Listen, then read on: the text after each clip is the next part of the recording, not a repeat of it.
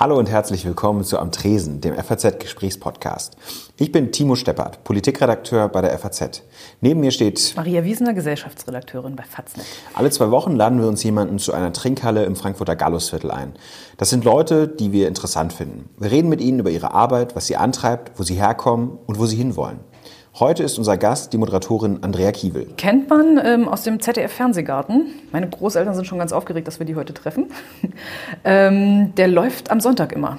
Wenn rechtschaffende Leute in die Kirche gehen, dann sitzt der Rest Deutschlands vom Fernseher und schaut sich an, wie da Andrea Kiewel allerlei Schlagerstars ansagt. Und hat dabei wahnsinnig gute Laune. Irre gute Laune. Und ich bin super gespannt, ob sie tatsächlich die ganze Zeit so gute Laune hat oder ob das so ein, sobald die Kamera an ist, kann man das anknipsen Ding ist. Mich interessiert ehrlich gesagt, wie man in der dritten Person von sich sprechen kann. Also sie sagt manchmal so, ach, die Kiwi macht das so und so.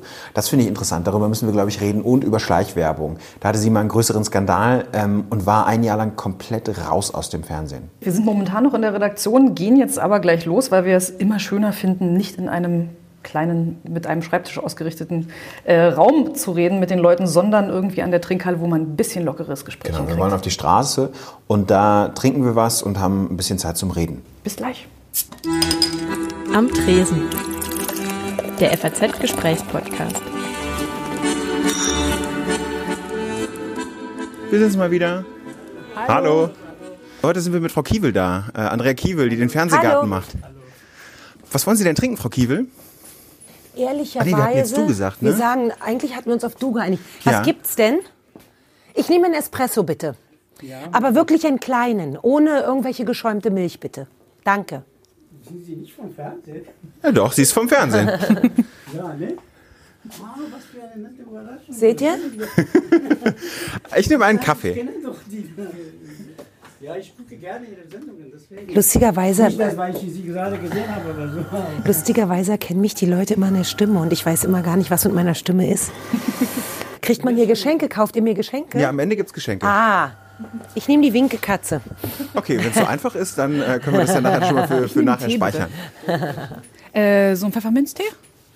Super. Okay, ein Kaffee, ein Espresso, ein Pfefferminztee. Dann stellen wir Oder uns mal. vielleicht doch die Gucci-Handtasche für 99. Ach, aber für 9,90 Euro ist es doch ein okayer Preis, oder? Also ich meine, da kann man ja mal. Fangen wir einfach an. Ähm, Andrea, wenn es die DDR noch gäbe, wenn die Mauer noch stünde, wärst du immer noch Lehrerin für die Unterstufe? Haha, wahrscheinlich ja, weil die Möglichkeit aufzuhören, etwas Neues auszuprobieren, äh, die gab es zumindest damals nicht. Ja, kann gut sein. Vielleicht wäre ich Direktorin mittlerweile, weil ich immer ehrgeizig war. Zur Schulleiterin. Ja, also, Schulleiterin ne? heißt ja. es jetzt, Entschuldigung, ja. Nee, nee, ach, Heißt nicht mehr Direktorin? Ich, ich glaube, es heißt auch Direktorin, aber mal Schulleiterin hätte ich, also ich weiß es nicht, eins von beiden. Einigen wir uns auf Chefin der Schule. Ja. Chef in der Schule. Warum ein Chefposten? Weil ehrgeizig. Oh ja, Ja? bin ich bis heute. Aber das Fernsehen hat schon auch in der DDR-Kindheit irgendwie für so eine Faszination gesorgt. Nicht wirklich das Fernsehen, sondern eher Neugier. Ähm, ich denke viel darüber nach. Auch ein bisschen dieses etwas Besonderes sein zu wollen. Und wenn das schon mit dem Olympiasieg nicht klappt, dann eben äh, so vor den anderen stehen. Ich bin, mich interessieren Geschichten, mich interessiert das Zeitgeschehen. Es lag irgendwie auf der Hand. Und hier kommt gerade eine Kehrmaschine Ja, vorbei. ja, und deswegen der ist macht das jetzt die lauter. ganze Zeit. Nee, nee, der macht das jetzt so drei Doch, Minuten. Es ist immer so. Und danach ändert die Lufthansa die Einflugschneise und dann stehen wir hier unter den Flugzeugen. Hatten wir alles schon. Immer so. Was ist denn, was ist denn deine Erinnerung an äh, das Fernsehen in der DDR? Hast du das überhaupt geschaut oder habt ihr nur Westfernsehen geguckt? Nee, wir haben gar nicht Westfernsehen geguckt und ich habe sehr, sehr wenig äh, Fernsehen geschaut, weil ich geschwommen bin so viel. Also ich habe morgens um 6.30 Uhr die Wohnung verlassen und war nie abends vor 8 Uhr da. Aber ich erinnere mich an die Wochenenden, da gab es am Samstag im Vorabendprogramm, wie man heute sagt, ähm, so eine Lottosendung. Telelotto 5 aus 35, daran erinnere ich mich. Da kam dann so eine Kugel raus und dann hat sich das, diese Pyramide gedreht und dann fiel sozusagen ein Kegel um, auf dem eine Zahl war, die man vorher tippen musste und hinter jeder Zahl verbarg sich irgendein Programmbeitrag. Kessel Buntes haben meine Eltern mit mir geguckt. Der wunderbare tschechische Märchenfilm Drei Haselnüsse für Aschenbrödel. Den kennt man ja mittlerweile Auch. durch war das ich nämlich Weihnachtsprogramm. gerade mit, mit den Kindern meiner liebsten Freundin in der alten Oper hier in Frankfurt. Da hat das ein Symphonieorchester live die Filmmusik drauf gespielt. So. Und das war mein, sind meine Fernseherfahrungen und natürlich gelegentlich die aktuelle Kamera. Wie oft passiert sowas beim, beim Ganz oft, Fernsehen? nee, im Fernsehgarten nicht, aber das passiert, wenn ich zum Beispiel sogenannte Trailer produziere, bevor die Staffel oder der Sommer losgeht, um die Zuschauer darauf aufmerksam zu machen, es geht wieder los und dann wird wahnsinnig was inszeniert und wir stehen äh, am Volkspark oder auf irgendeinem, letztes Mal waren wir in Frankfurt im Museum, äh, im Städel und dann alle zwei Minuten im Takt die Flugzeuge oder jetzt hier eben die Kehrmaschine, die war bis vor einer halben Stunde noch nicht hier. Das ist jetzt das universelles Gedächtnis. Er da oben wusste, wir kommen und zack. Und der geht auch nicht. Der dreht jetzt hier so seine Runden. Ja, ich glaube an sowas. Als universelle Gedächtnis? Äh, ich glaube, ich bin wahnsinnig abergläubisch und ich glaube, ja, universelles Gedächtnis muss man ein bisschen definieren. Ich glaube, es gibt Dinge, die uns alle verbinden. Nicht, dass wir in diesem selben Moment, dass alle dasselbe denken, aber es gibt Dinge, die uns verbinden. Ja, an sowas glaube ich, ja. Ja, ja. Und ich bin wahnsinnig abergläubisch. Worin zeigt Das sich sind das meine im polnischen Alltag? Gene. Ähm, ich stelle nie meine Handtasche auf die Erde. Mein Vater hat mir beigebracht, dann läuft das Geld davon. Das ist wirklich was Polnisches. Ich lege nicht die Füße auf den Tisch, das bringt Unglück. Ich laufe nicht unter aufgestellten Leitern durch auf der Showbühne, weil das bringt Unglück. Ich trage auf der Bühne Hüte nur, wenn sie zum Stück gehören oder zur Show gehören. Ähm, ich pfeife nicht auf der Bühne, außer ich muss, weil es zur Show gehört. Ähm, wenn ich irgendwas sage so zu, und man weiß noch nicht so genau, also zum Beispiel jetzt, das wird bestimmt gut. Dreimal Holz. In Klammern haut sich auf den Kopf. so, ja. Gehört dazu auch die Begeisterung für Horoskope? Nee, null. Oh Gott, nein. Dazu Nein? haben wir nachher nämlich noch. Horoskop, ja, nein. Bin ich nicht äh, addicted zu, überhaupt nicht. Nein, gar nicht? Nein, nein. Es klang nämlich an einigen Stellen so, dass man dachte, sie hatten ja auch, also du hast ja auch äh, mal eine Horoskop-Show äh, gemacht. eine, das eine ist lange, lange Esoterik-Show. her. Eine Esoterik-Show. Genau, genau, lange her. Es gab diese Zeit, ich glaube, da wart ihr noch gar nicht auf der Welt, da haben Scully und Mulder ermittelt, Akte X, bei ProSieben. und ProSieben dachte, wow, Esoterik, Esoterik funktioniert. Machen wir doch mal eine Talkshow zu. Hat nicht funktioniert, war aber eine großartige Erfahrung und spannende Themen. Ja. Das aber heißt, wenn null. wir jetzt das Tageshoroskop für heute rausholen den würden. Zwilling? Für den Zwi Zwilling? Ja, genau. ja, sag mal. Aber ich dachte, du wärst Krebs. Quatsch, 10. Juni. Ach, 10. Es Juni. ist das Zwillingshoroskop. Ich habe das ah, das richtige Zwillingshoroskop. Sollen wir das Horoskop mal kurz durchgehen Nee, für sag heute? mir mal, wir entscheiden, welches besser klingt. Das bin ich dann. Ich glaube, du hast das Richtige. Ich habe das Ich hab das. Richtige rausgesucht. Ähm, Plan und dann handeln. Sie beurteilen Arbeitsmethoden und Durchsetzungsstrategien relativ sachlich. Nutzen Sie die Gelegenheit, denken Sie darüber nach und entwickeln Sie neue Schlachtpläne. Das ist der Zwilling? Ja. Für heute? Für heute. Wo, in welcher Zeitung steht das denn? In der FAZ? Nee, wir haben kein Horoskop. Ach so, ich wollte schon sagen. Kann ich Maria hält sich immer das Vogue-Horoskop. Genau. die seriöse Vogue, natürlich. Genau. Wer sie liebt, hat ihre Launen zu ertragen. Ihre Lieben können es, ihre, können es ihnen heute Nachmittag nur schwer recht machen. Je näher sie einem Menschen stehen, umso emotionaler reagieren sie. Sie wollen sich zurücklehnen und umsorgt werden und brauchen ein paar Streicheleinheiten. Sorgen Sie für ihr Wohlbefinden. Das ist niemals der Zwilling. Niemals. So sind wir doch gar nicht. Ich habe keine Ahnung. Ich glaube, wenn ich, wenn ich Freunde oder Menschen treffe, die so wie ich im Juni oder Ende Mai Geburtstag haben, sprich, die im Sternzeichen Zwilling geboren worden sind. Und ich weiß das. Dann glaube ich festzustellen, dass uns eine Schnelligkeit, zack, zack, zack, so dieses Ping-Pong mit Worten, mit Gedanken, äh, eine unglaubliche Neugier auf Ereignisse, auf Menschen verbindet. Aber nur weil ich es weiß, sonst würde ich das gar nicht feststellen.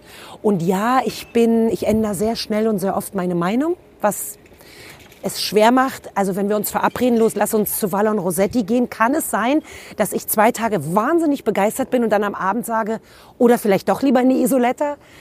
Okay. So, das ist aber auch das Einzige. Hm. Traurig, oder? Ist das traurig? Das ist Nö. doch einfach nur so eine, so eine schnelle Reaktionsfähigkeit, Ehrlich oder? ist das einfach Ja? nur. Ist doch auch Quatsch. Aber bewerten Sie Menschen auch, oder bewertest du, ich gehe immer wieder in Sie, das ist so, glaube ich, so eine FAZ-Krankheit, oder? Äh, dass man immer siezen will. Ähm, bewertest du oder schaust du dir auch an, was deine Freunde für, ein- für ein Sternzeichen haben? Nein, hätte ich eine eigene Firma, eine eigene, was auch immer, wäre ich Chefin von irgendetwas, Schuldirektorin, genau, gäbe es in meinem Team definitiv Menschen mit dem Sternzeichen Jungfrau. Weil Menschen mit dem Sternzeichen Jungfrau, jedenfalls die, die ich kenne, sind akribisch, zuverlässig, denen kannst du sagen, wir brauchen das und das und das und eine Stunde später hast du es. Ähm, die sind nicht so wie ich zick, zack, zick, sondern sehr geradeaus. Das Ich ist bin. Sternzeichen Jungfrau. So. Ich auch. Deshalb habe ich ja die. Wir sind So. gut vorbereitet hier mit unseren Kopien und so. Ja. ja. Echt, wir sind beide Jungfrau. Das ist ja interessant. Okay. Ja, Wusste ich auch nicht. Ich habe mich aber auch mit den Sternzeichen nie so groß beschäftigt, muss ich gestehen. Ist eher so ein, so ein Frauenthema, oder? Kann sein. Ähm, kommen wir aber nochmal zurück zu, dem, zu den Anfängen sozusagen.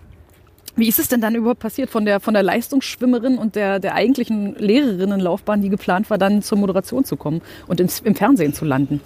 Es gab, ähm, die Hälfte der DDR war schon unterwegs mit den Zügen äh, von Ungarn kommend Richtung Bundesrepublik.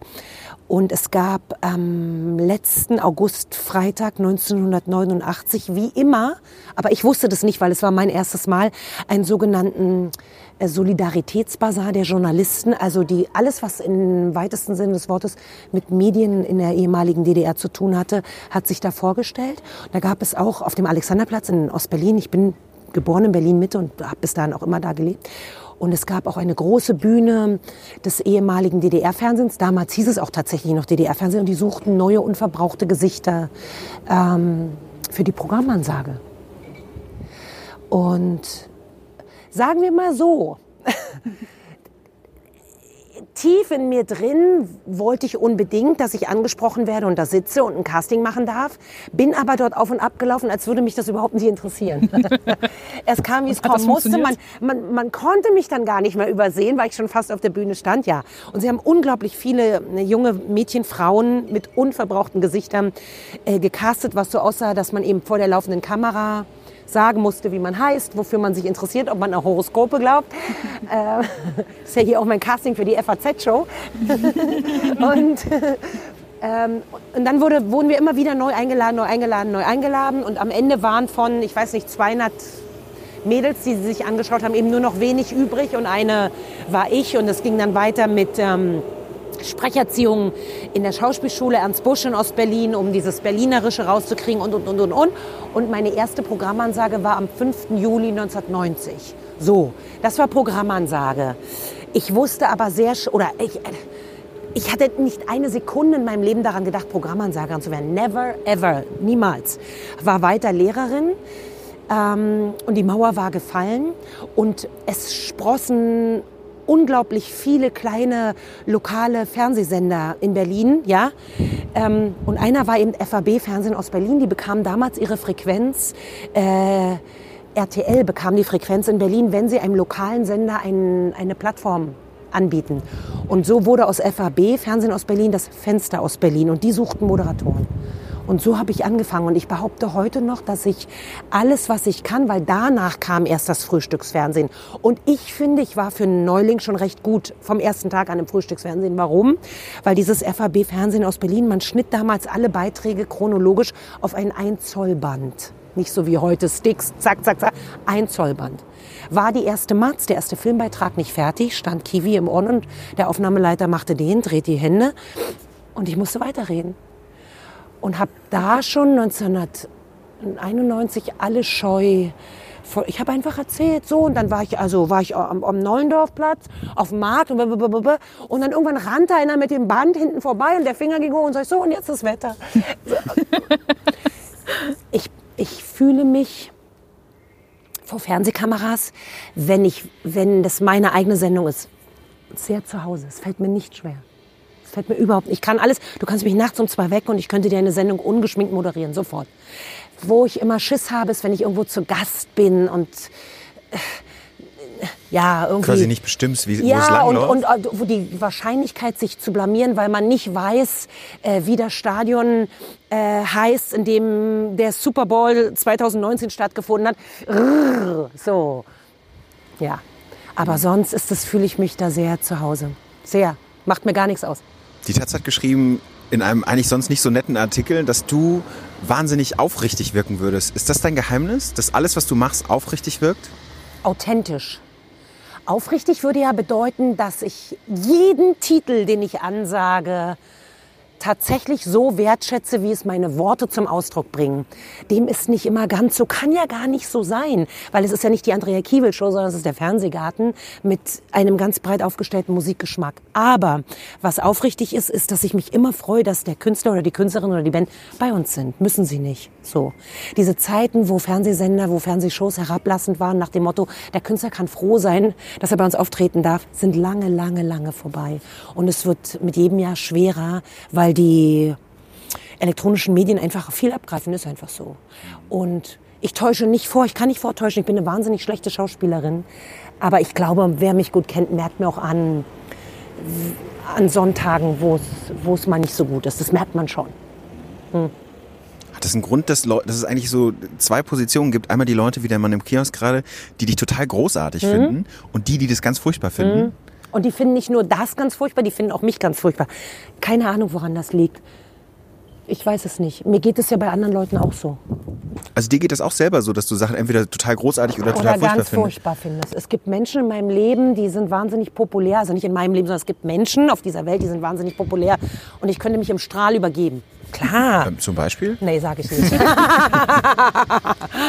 ähm, und vielleicht ist es dieses, ich glaube, ich bin, deswegen passe ich so gut nach Tel Aviv. Ich denke war, äh, neuerdings aber auch erst wahnsinnig oft und viel über mich nach und hinterfrage mich, weil ich so viel schreibe aktuell gerade. Ähm, ich bin nicht, ich bin nicht 90 Prozent, ich bin auch nicht 100 Prozent, ich bin 110 Prozent. Ich habe nicht dieses gesunde deutsche mm, Balance-Mittelmaß, habe ich nicht. Und so bin ich auch, ich polarisiere. Entweder man mag mich oder man mag mich nicht. Deswegen ziehe ich mich, auch wenn die Fernsehgartensaison vorbei ist, sehr zurück aus dem Fernsehen, weil ich glaube dadurch, dass man mich nicht übersehen kann. Ich bin groß und blond und laut und meine Stimme polarisiert, ähm, dass so ein Overkill kommt. Ich bin sehr gern dann auch mal wieder unterm Radar. Tel Aviv, nur um das zu erklären, da, da wohnst du. Wir haben vorhin nämlich im Vorgespräch festgestellt, dass du hier die, die schönsten Städte dir ausgesucht hast zum Pendeln. Frankfurt und Tel Aviv, so sieht's aus. ja. Sehr, sehr gute Wie Wahl. bist du dazu gekommen, nach Tel Aviv zu ziehen?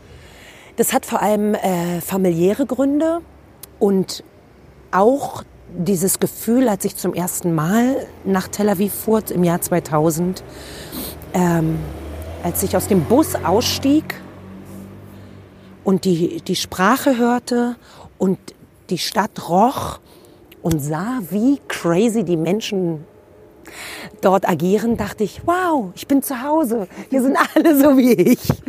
Und für mich ist es so, alles ist zu laut, von allem ist es zu viel.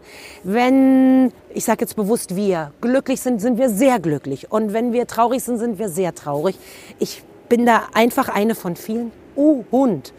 Ich, keiner kennt mich. Ich kann, wenn der Taxifahrer fährt, wie ein blöder Sack, ihm es auch sagen. Und muss nicht befürchten, wenn ich das in Deutschland mache, dass es heißt, ach, die Kiwi, die ist gar nicht so nett wie im Fernsehen.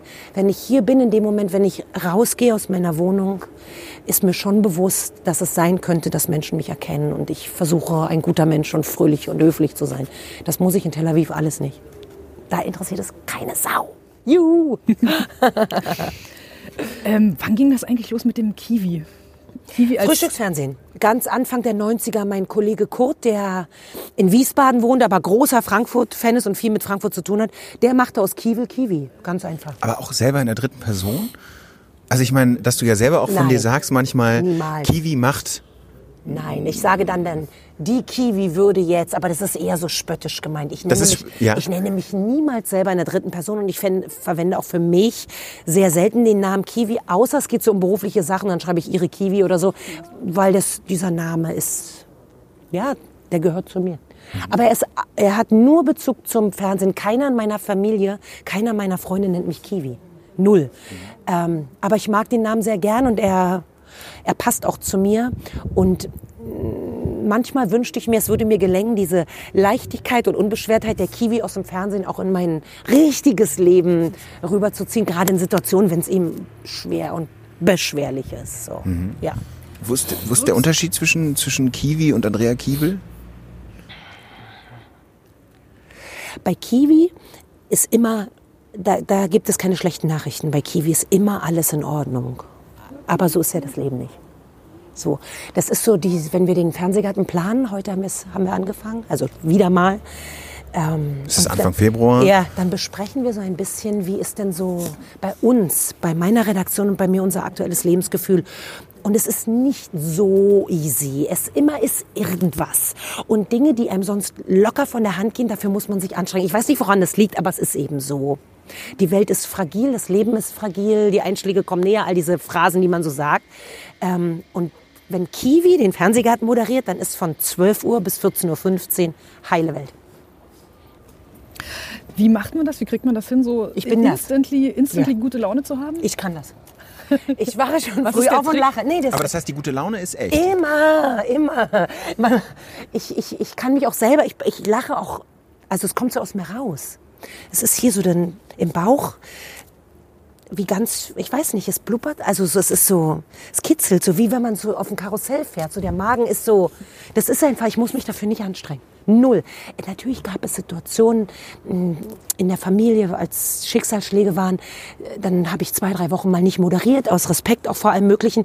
Und dann die erste Sendung danach, na klar, muss ich mich dann selber pushen, ausschalten. Das alles, was war, zählt nicht. Jetzt ist Job. Und es heilt mich auch. Der Fernsehgarten, ich versuche nicht nur meine Zuschauer glücklich zu machen, sondern diese Show macht mich auch glücklich und gibt mir wahnsinnig viel zurück. Jetzt aktuell ist es eben so, dass ich viel privat ähm, ähm, mit beschwerlichen Dingen zu tun habe, sagen wir es mal so. Und jedes Mal danach, wenn ich wieder zu Hause bin, denke ich, was ein Segen, was ein Glück, was habe ich für einen tollen Job, der einfach nur, der macht Menschen froh. Er macht Menschen froh. Ich bin nicht, man verbindet mit mir nicht die Frau, oh, die ist schon wieder Hilfe, jetzt kommt wieder irgendwas ganz Schlimmes, ganz und gar nicht. Schlimmstenfalls können mich die Leute nicht leiden, aber du kannst auch nicht jedem gefallen. Ist so. Du hast schon gesagt, äh, ihr habt jetzt schon angefangen mit der Planung für Mhm. den Fernsehgarten. Wie, wie sieht denn deine normale Woche aus während der Zeit, wo ihr das aufnehmt? Mhm. Also wie viel Planung steckt da drin? Also wir, wir haben im November, Ende November angefangen mit der Planung der Saison 2019, was insofern das bedeutet, dass wir wissen, 21 Sonntage in Folge, beginnt am 5. Mai, welche Themen sind relevant? Welche Themen werden uns interessieren? Dazu gehören Klassiker wie der Disco Fox, Fernsehgarten, natürlich äh, der 80er, 90er. Nichts lieben die Leute mehr, als wenn jeder Song ein Hit ist und man alles mitsingen kann. Äh, Eurovision Song Contest, es wird die Frauenfußballweltmeisterschaft geben. Was sind also festgesetzte Daten? Danach gucken wir, finden wir einen roten Faden, der sich durch unsere Show ziehen könnte, der mit diesem Thema zu tun hat. Ähm, das ist die große Vorbereitung dann feste Themen wie Experten braucht man, so eine Sachen alles. Ähm, Und wenn es dann zur, und der, ich sage mal, der Fernsehgarten wird gemacht im Winter und im Frühjahr. Ähm, Also spätestens Ende März stehen die ersten sechs Sendungen. Und zwar zu 80 Prozent. Wir lassen uns immer noch eine Lücke für Aktualität, aber zumeist steht es. Ähm, Und dann sieht es so aus, dass ich dienstags äh, großes Meeting habe, wo wir die Sendung, die am Sonntag zuvor war, auswerten und über die kommende und die übernächste reden. Wir denken immer nur zwei Sendungen im Voraus. Donnerstag Regiebesprechung, Freitag größere Regiebesprechung, danach Einzelproben, Samstag Einzelproben, Generalprobe, Sonntag Show. Und alle wissen, wie ungern ich probe. Ich drück mich oft vor diesen blöden Proben. Ich hasse Proben.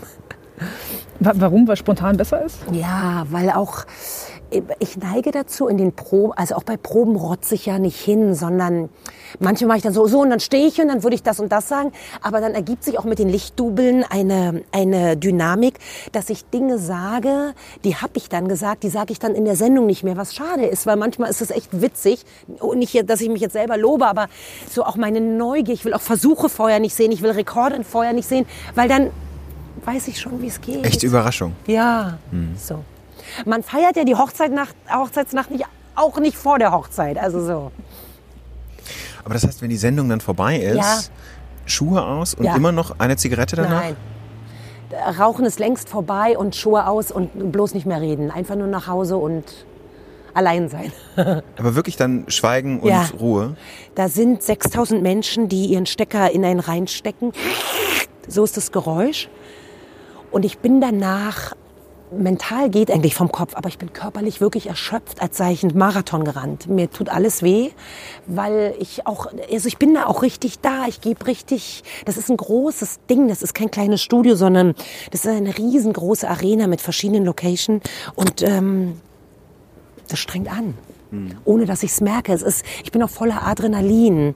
Ich kriege auch alles mit. Ich höre Gespräche von Zuschauern, die sechs Meter entfernt von mir sitzen. Ich weiß nicht, wie es geht, aber es ist so. Und dann fahre ich nach Hause und dann habe ich mich mal lange mit einem Freund darüber unterhalten, einem Fußballer, und der sagt, Kiwi, es ist alles gut und schön, ruh dich auch aus, aber du musst rennen. Du musst danach nochmal Sport machen, um das Adrenalin aus dem Körper zu holen weil ich mich beklagt habe, ich könnte dann immer nicht schlafen. Ich bin todmüde, aber zu aufgekratzt, um zu schlafen. Und dann mache ich so drei, vier Stunden später Sport, Pilates oder ich renn und dann schlafe ich wie ein Stein. Der sagt aber doch Kiwi. Ja, ja, ja. Was ist denn das? Spürst du während der Sendung manchmal diesen Druck? Also Null. da sind diese 6000 Leute, die wollen alle von dir unterhalten werden, die Ja. wollen alle irgendwie Spaß haben. Ja, toll, toll. Nichts ist schlimmer als ein leeres Studio. Das ist ja auch so, die sind ja auch Teil der Show. Ich bin per se sehr faul. Also so Texte auswendig lernen oder Interviews auswendig lernen kann ich überhaupt nicht. Ich weiß, worum es geht und wie der nächste Titel heißt und dann improvisiere ich. Und diese Zuschauer sind, die helfen mir dabei. Also wenn, wenn gar nichts mehr geht, gehe ich hin und sage, sag mal, heute, ja? Wie lange hast du darüber nachgedacht, diesen Mantel auszusuchen für so ein Interview mit Andrea Kiewel? Boom! Das, das ist so. Ich vergesse auch, dass das Timo Fernsehen... guckt so betreten an seinem Mantel. Nein, der, ist- der ist, der war mal schön. Einigen wir uns darauf, er war mal schön. Das ist so, ich, ich, ich, ähm, das ist ja auch live und es ist eine Situation. Das ist jetzt nicht eine auswendig gelernte Show on Stage, sondern das sind zwei Stunden 15, die wir, mein Team und die Zuschauer miteinander verbringen. Und merkwürdigerweise sind Kameras dabei, sodass uns die Zuschauer zu Hause dabei sehen können. Aber per se ist der Fernsehgarten wie eine große Familie. Und die kommen auch, die Zuschauer, machst du mit unserem Baby ein Foto und so. Das ist wirklich ein, ein sehr großes Wir-Gefühl. Und ich habe oft das Gefühl, Leute zu kennen, obwohl ich die noch nie zuvor gesehen habe. Weil so eine große Nähe ist. Dass, ich weiß, dass der Fernsehgarten sehr oft belächelt wird, weil die Leute ähm, nicht aussehen wie Showstars. Das sind ganz normale Menschen, wie meine Eltern, wie meine Freunde, die kommen dahin, die zahlen Eintritt. Ähm, mich berührt das wahnsinnig und ich stelle mich auf mir können alle rumhaken, ihr müsst das auch nicht gucken. Aber wenn Kritiker anfangen, an meinen Zuschauern äh, sich abzuarbeiten, abzuarbeiten und zu lästern, dann wäre ich richtig sauer, weil es gehört sich einfach nicht. Wo steht geschrieben, dass ein Fernsehzuschauer aussehen muss wie ein Supermodel? Natürlich nicht. Keiner sieht so aus. Und die sind wirklich, gäbe es diese Menschen nicht, gäbe es auch diese wahnsinnig alte Sendung, die ist 33 Jahre alt, gäbe es schon gar nicht mehr. Gab es irgendjemand, bei dem du mal richtig aufgeregt warst von den, von den Gästen, die ihr in der Show hattet? Ja, letztes Jahr netter. Muss ich ehrlicherweise zugeben, die Gewinnerin des Eurovision Song Contest, weswegen er eben in diesem Jahr in Tel Aviv ist. Ähm, das hat wenig mit, natürlich hat das mit Israel zu tun, dieses kleine Land und plötzlich gewinnen die, aber es hat vor allem mit ihr zu tun. Ich hatte vorher, äh, mein, mein, ähm, mein Hebräischlehrer in Tel Aviv hatte mich auf sie aufmerksam gemacht und habe angefangen über sie zu lesen und dieses sich als Kind, als Teenager stets äh, zur falschen Zeit am falschen Platz zu fühlen, ähm, die mit der roten Badekappe zu sein, wenn alle eine blaue aufhaben. Dieses nach gefallen wollen, das war mir wahnsinnig vertraut. Und dann kommt diese Sängerin, ich sage immer, es ist eine Diva, die so gar nicht dem aktuellen Mainstream, so muss man aussehen, um Erfolg zu haben, entspricht, stellt sich auf diese Bühne und singt und alle lieben sie und sie gewinnt eben. Äh, dann kommt die in meine Show. Wow, ich war wahnsinnig aufgeregt. Sehr, sehr. Ich mache sonst nie Selfies. Niemals. Weder mit mir, ich fotografiere auch nicht meinen Po und poste den, aber mit Netta habe ich Selfies gemacht. Unbedingt. Die finde ich großartig, ja. Wollen wir mal eine Runde kurze machen? Keine Sorge, also wir trinken nichts, nur ganz schnelle Fragen, Ja. entweder oder. Ja. Und du sagst einfach eins von beiden. Gut. Zug oder Flugzeug? Flugzeug. Tee oder Kaffee? Kaffee. Vegan oder glutenfrei? Glutenfrei. Golf oder Yoga? Äh, raus. Jan Böhmermann oder Oliver Welke? Beide. Schlager oder Jazz? Schlager. Auf Papier oder digital? Papier. Snoosen oder sofort aufstehen? Sofort aufstehen. Sneaker oder Chucks? Äh, Sneaker. Lieber lange wach oder äh, früh auf? Lieber lange wach. Roman oder Sachbuch? Roman. Ähm, Ikea oder Baumarkt? Ikea. Michelle oder Helene Fischer? Michelle. Wodka oder Gin? Wodka. Florian Silbereisen oder Helene Fischer? Florian Silbereisen. Ähm, Bill Kaulitz oder Tom Kaulitz? Heidi Klum. Ich hatte nur von dieser Begeisterung gelesen für, ähm, ich glaube, es war Bill Kaulitz in einer, in einer Kolumne, die du für die Super Elo geschrieben hattest, wo du geschrieben hast, dass das so ein wahnsinnig gut gekleideter und eleganter Mann sei. Absolut ist er. Es ist ein, ein mehr als das. Er ist ein Ästhet. Absolut, absolut, absolut. Auf den lasse ich gar nichts kommen. Ich kenne ihn gar nicht. Aber wenn ich den sehe. Würdest du ihn gern kennenlernen? Nee, aber der könnte auch so eine Muse sein. Der lebt in der falschen Zeit, finde ich. Netflix oder Amazon? Netflix. Äh, äh, verloren an Netflix für immer. Irgendeine spezielle Serie, die gerade Ja, ach, alles, kannst? alles. Äh, Aktuell habe ich gerade durchgeschaut und habe auch darüber geschrieben, eine israelische Serie für Netflix, die heißt When Heroes Fly. Zehn Folgen, ah, 60 Minuten und ich habe zwei Nächte dafür gebraucht und habe äh, mein Herz an diese Serie verloren und ge- geweint und gelitten und ähm, was ich erstaunlich finde, ist, dass dieses kleine Land schafft, Fernsehserien zu machen. Und ich arbeite beim Fernsehen. Ich sehe sofort Fehler. Ich hasse es. Äh, nichts langweilt mich mehr. Und da sitze ich davor und denke, what the fuck? So gut. Ja, worum Ja. geht's? Dann geht's. Nee, das kann ich nicht erzählen. Es geht natürlich um. Ähm, es geht um vier Reservesoldaten, die d- m, 2006 des Libanon-Krieges wegen sozusagen äh, in den Krieg müssen, eingerufen werden und es ging alles schief, es geht alles schief, was schief gehen kann, alles, alles, alles. Ähm, und sie sind schwerst traumatisiert, schwerst. Ähm, und das wieder auf, das Auftauchen eines Fotos einer Freundin, die als tot galt. Und in, auf einer Tageszeitung in Bogotá erscheint dieses Foto. Führt diese Männer nicht nur wieder zusammen, sondern heilt sie im weitesten Sinne des Wortes auf sehr spezielle Art und Weise. Und was mich daran begeistert ist, ich habe eine Sportart betrieben, eine Einzelsportart Schwimmen. Ich hatte nie in meinem Leben eine beste Freundin. Also lange nicht, jetzt schon, aber dieses alle für einen, einer für alle gab es in meinem Leben nicht. Das hat vielleicht auch ein bisschen mit der DDR zu tun, aber auch mit diesem Sport.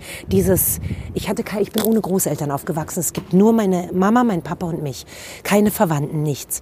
Dieses sich fallen lassen können in ein Netz, wo du weißt, da sind Freunde oder Menschen, die einem nah sind, die sich auf, die dich auffangen. Das ist diese Serie, dieses, unbedingt, so egal wie verschieden du bist, aber da gibt es ein Band zwischen uns, was uns zusammenhält. Das finde ich ganz, ganz toll und ganz wichtig. Das bedeutet mir mehr, wenn mich jemand fragt, was für mich das Wichtigste im Leben ist, hättet ihr sowieso noch gefragt. Das ist für mich das Allerwichtigste. Mehr als jeglicher Erfolg. Okay, Gesundheit steht noch darüber, aber das ist Mainstream. Wir haben. Wir haben alles? Nee, nee. Aber wir müssen Wir- noch auf, über das Jahr 2007 reden. Ja, Ja? klar.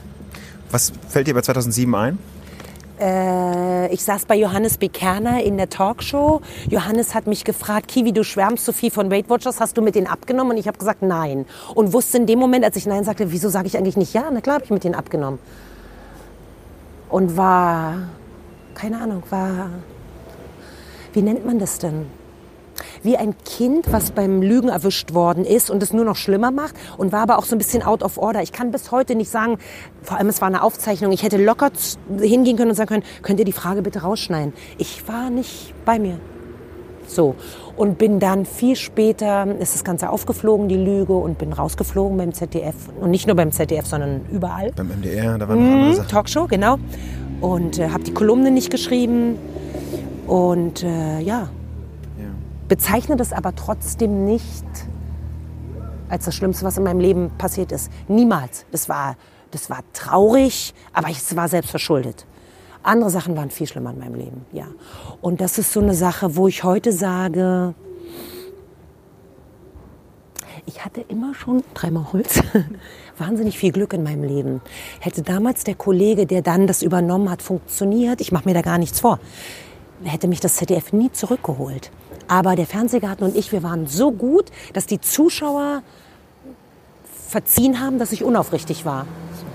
So. So, ich sehe das ganz, ganz sachlich. Macht das so ein bisschen stolz, dass, die, dass es schon auf Nee. Druck der Zuschauer, also die Nein. Zuschauerquoten sind enorm gesunken in, als, als Die Einschaltquoten waren nicht gut. Nein, waren nicht gut. Ähm, was vielleicht gar nicht mit ihm, mit dem Kollegen zu tun hat, sondern einfach, ähm, das ist so, als würde eure Zeitung plötzlich ein komplett anderes Layout haben und alle wären verschreckt. Vielleicht war das so. Der Fernsehgarten und Andrea Kiewel, das ist, wir sind verheiratet miteinander. Wir sind Mann und Frau. Der Fernsehgarten, die Andrea Kiewel. Wir gehören einfach zusammen. Das war von der ersten Sekunde an klar. Und dann haben sich die Zuschauer schwer getan, äh, sich an was Neues zu gewöhnen. Und ich mich im Übrigen auch. Aber ich habe schon auch sehr gelitten und es hat sehr an mir gezerrt. Auch dieses, diese Entscheidung, nein, ich gehe jetzt da nicht raus und tu so, als sei nichts gewesen oder entschuldige mich tausendmal. Man kann es ja sowieso nicht richtig machen. Sagst du was, ist es falsch. Sagst du nichts, ist es falsch. Das war so, am liebsten hätte ich mich in Luft aufgelöst. So. Was hast du denn das ganze Jahr gemacht? Das war ja so ein Jahr lang, wo du so im Trockendeck warst. Nee. Das denken immer alle, habe ich aber nicht. Ähm, relativ schnell, das war sehr witzig, rief mich Günter Jauch an, die Produktionsfirma von Günter Jauch, äh, ob wir uns mal treffen können. Und ich habe erst mal aufgelegt, weil ich gedacht habe, genau, Günter Jauch. Und dann gab es den zweiten Anruf und dann, doch, doch, Günter Jauch, okay, ob wir uns mal treffen können in einem an einem Ort, wo uns nicht so viele Leute sehen. Okay. Und dann äh, haben wir besprochen ein, das Konzept einer Sendung, ähm, wo es so um, um Sachen geht wie Elternhaften für ihre Kinder, äh, äh, so diese täglichen, so eine, so, wie sagt man, eine Rechtsshow. Und dann sage ich, aber Männer, ihr wisst schon, ich bin gerade rausgeflogen wegen Schleichwerbung. Und dann sagten die, ja, aber das hat mit dieser Sendung und auch mit dem Sender RTL nichts zu tun. Und wir haben einen Piloten gemacht und ähm, der ging in die Zuschauerforschung und das finde ich nach wie vor sehr beeindruckend, wie RTL, man lernt ja auch nie aus. Ich war beim ZDF und habe dann gesehen, wie RTL mit Zuschauerforschung umgeht und die haben tatsächlich alle, ähm, alle Kritik beherzigt. Wir haben ein, eine neue Sendung produziert und die ist gesendet worden und die war wahnsinnig erfolgreich. Und ich glaube, dass auch, ich, ich kann ja nicht in die Köpfe meiner Chefs reingucken, aber zusätzlich zu dem dass die Quoten nicht so gut waren. Auch dieses, guck mal, bei RTL lief jetzt gerade diese Show und fünf Millionen Leute wollten Andrea Kiewel sehen. Und dann, so viel ich weiß, es ist nicht verbürgt, aber so viel ich weiß, war Christine Bergmann damals, die ehemalige Senatorin aus Berlin ähm, und Familienministerin, war damals die Chefin des Fernsehrats. Ähm, und mein, der jetzige Intendant, der damalige ähm, Programmdirektor, Dr. Thomas Bellut, irgendwie kam, kam die darauf zu sprechen. Und dann hat wohl die Christine Bergmann gesagt, okay, jetzt sagen Sie es nochmal, das und das und das ist passiert. Okay, hat sie sich entschuldigt? Ja. Und dann sagt sie, wie lange ist jetzt schon raus? Fast ein Jahr. Okay. Aber es muss ja auch mal wieder gut sein, oder? Und ich glaube, das war so, okay, wir probieren's. Und ich habe Christine Bergmann viel, viel später mal in Tel Aviv getroffen und bin zu ihr hin und habe mich bei ihr bedankt. Und habe gesagt, wissen Sie was, Äh, ich glaube, ohne Sie würde ich heute diesen Job gar nicht machen. Und dann sagt sie, es kann gut sein, aber es war mir ein Vergnügen. so, und ich, ehrlicherweise ist es lustig, es ist jetzt zwölf Jahre her. Natürlich, das ist so ein Bruch in der Biografie. dass es da und es hat wahnsinnig lange gedauert, bestimmt sieben, acht Jahre, bis ich dieses. Ich habe latent immer so ein bisschen den Kopf eingezogen und habe alles tausendmal hinterfragt. Okay, wir kochen jetzt gerade in der Pfanne. Sieht man da noch Fissler oder nicht? Äh, damit ja kein Verdacht aufkommt. Inzwischen habe ich mich sehr entspannt wieder. Aber du hast irgendwann mal einen Vertrag vorher abgeschlossen mit denen. Also in, inzwischen hast du ja so eine, so eine, das klingt ja wie so Ja, eine natürlich. abgeschlossene Geschichtsschreibung. Natürlich, ich war, ich war äh, Testimonial für Weight Watchers und ich dachte, das ZDF weiß das. Weswegen ich mich auch so gefragt habe, wieso stellt mir denn Johannes B. Kerner diese Frage? Und dachte dann, fuck, das stimmt irgendwas nicht. Äh, nein. So, ja, ja. Also dieser Aspekt, den zum Beispiel damals der Spiegel rausgekramt hatte, dass es irgendwie eine Sonderzahlung geben sollte, wenn ohne Nennung. Das, dass also das ist jetzt zu lange her und ist zu sehr im Detail. Das weiß ich nicht mehr. Das kann ich nicht beantworten. Aber Fakt ist, dass ich im On bei Johannes äh, abgestritten habe, Testimonial für Weight Watchers zu sein, obwohl ich es war. Ja. Ähm, würde ich über mich selber ein Buch machen oder einen Film schreiben, wäre die erste Frage überhaupt, wie sind eigentlich Spiegel und Co. an den Vertrag gekommen? Das war auch ein Punkt, weswegen mein Chef, der es hasst, wenn Menschen denunziert werden, mir eher wohlgesonnen war, bei allem Ärger und allem Gram und Groll, den er auf mich hatte, ähm, Wie kommen solche Unterlagen, die im privaten Haushalt sind, überhaupt an die Öffentlichkeit? Diese Frage ist nie gestellt worden. Das macht es nicht besser. Aber Wie es sind Sie denn relativiert auch- reingekommen? Keine Ahnung. Du hast gerade gesagt, wenn du einen Film über dich drehen würdest, wer würde denn die Hauptrolle spielen? Eieieiei. Wer würde denn die Hauptrolle spielen in meinem Film? Mich selber? Ich habe keine Ahnung. Wen finde ich denn gut als Schauspieler? Nicolette Krebitz finde ich gut. Mhm, Die ist wahrscheinlich 20 Jahre zu jung, aber egal. Das könnte ja Andrea Kiewel in den 30ern sein. Ähm, wir hatten schon ein bisschen darüber geredet, ähm, Social Media, wo, wo ja relativ viel auch immer nach deinen Shows äh, auch über dich geschrieben wird. Du hast das mal als Sozialstudie, besonders Instagram als Sozialstudie bezeichnet. Ähm, wenn du da als Forscherin sozusagen reingehst, was, was findest du da? Ich bin weder bei Facebook noch bei Instagram, nichts dergleichen. Aber die Show, der Fernsehgarten, ist bei Instagram. Weswegen ich manchmal ähm, Kollegin, die dafür zuständig ist, frage und die ist sehr behutsam mit mir und lässt mich nur gucken, wenn gerade alles gut ist. Ähm, das sind zwei Aspekte. Das eine ist, dass diese äh, Art und Weise der Kritik sich durch diese sozialen Medien in eine ganz fürchterliche Richtung entwickeln, also wo Leute sich, Verzeihung für das Wort, auskotzen über Personen, die sie gar nicht kennen, wo ich immer sage, ey, dann guck's doch nicht. Mir ist sowas ganz fremd, würde ich niemals tun. Ähm, und das andere ist, ähm, das beobachte, äh, beobachte ich mit großer Sorge, vor allem in der Welt dieser Mädchen zwischen 10 und 23. Als ich so alt war, wollte ich so sein wie mein großes Vorbild Cornelia Ender. Aber ich wollte so sein, weil ich wollte Olympiasiegerin werden. Ich wollte so erfolgreich sein wie sie. Ich wollte nicht so aussehen wie sie. Und ich wollte auch nicht, oder ich habe nicht gedacht, okay, und wenn ich meinen Hintern so fotografiere, wie es meine Vorbilder bei Instagram machen, dann werde ich auch ganz viele Follower haben und erfolgreich sein. Der, diese Definition für Erfolg und was einen glücklich macht, diese Sucht nach Likes, nach Applaus. Was passiert, wenn es ausbleibt? Ich finde das eine katastrophale Entwicklung und bin saufroh, dass ich Söhne habe, die damit nichts am Hut haben. Ganz schlimm finde ich das, ganz, ganz schlimm. Ähm, du hast schon gesagt, du bist überhaupt nicht äh, ähm, in, in dem Ganzen. Und mich schockt es auch ehrlicherweise immer. Manchmal schicken mir dann Leute so Links. Kiwi, sag mal, stimmt das oder stimmt das nicht? Und dann schreibt irgendjemand was ganz Böses. Andrea Kiewel soll von Beatrice Egli abgelöst werden im Fernsehen. Und ich denke so, äh, nein, ich habe gerade meinen Vertrag verlängert um zwei Jahre. Woher kommt sowas? Ja? Und dass Leute das glauben. Das finde ich ganz, ganz schrecklich. Das wäre meine nächste Frage. Liest du das eigentlich? Nee. Also in irgendeiner Form Null. guckst du dir irgendwie an, was Ich bin was zu dünnhäutig dafür, ehrlich. Am Anfang habe ich gedacht, ah, das macht mir nichts aus. Doch, es macht mir was aus. Und es, äh, es geht gar nicht darum, dass es mich kränkt. Es tut mir weh. Es, es, es bereitet mir Unbehagen. Und ehrlicherweise bin ich lieber froh und unbeschwert und mein Leben ist zu kurz, als dass ich mich damit beschäftige, weil es wäre gelogen, wenn man sagt, es perlt an mir ab. Es perlt an niemandem ab. Man nimmt es mit. Aber du schreibst schon in der Super Elo zum Beispiel, erinnere mich an eine Kolumne, ich habe die, ich habe viele davon gelesen und ich erinnere mich an eine Kolumne zum Beispiel darüber, wie sich Heidi Klum bei, bei Ja. äh, Instagram inszeniert. Also das heißt, es ist schon so, dass du zwischendurch da eintauchst in diese Welt und dir das Nee. anschaust, wenn dann davon die Rede ist. Nee, nee, nee, nee, nee. Ich weiß dann, ähm, äh, ich, gut, also die, die, die Reihenfolge ist immer so. Ich folge diversen Tageszeitungen, nicht, nicht folgen, ich habe die App. So. Eine meiner liebsten Nachrichten-Apps ist NTV. Und die scheinen Instagram sehr genau zu verfolgen. Und dann lese ich, okay, Heidi Klum, jetzt äh, sieht man ihre Brüste oder was auch immer. Dann gehe ich zu meiner Redakteurin und sage, zeig mir mal. Und dann gucke ich mir das an und dann sehe ich Heidi Klum, die ich sehr bewundere für ihren Erfolg. Man kann von ihrer Show halten, was man will, aber sie als Frau bewundere ich sehr. Und dann liegt sie da auf der Erde und hat dann irgendein, wie nennt man das, ein Emotikon zwischen ihren Beinen und trotzdem siehst du alles. Und ich denke mir, okay, die Frau ist 43, ihre Vor also ihre, ihre, die Mädchen, die sie anhimmeln, verehren, sind 13, 14, 15. Heidi, weißt du, was du für eine Verantwortung hast? Weißt du, was du da gerade auslöst? Ähm, ja, darüber schreibe ich dann. Das, das ehrlicherweise, das ist nicht nur, dass es mich bewegt, es regt mich wahnsinnig auf. Und ich finde, dass unsere Gesellschaft So, die Herren von der Heizungs- und äh, Sanitärtechnik machen sich auf.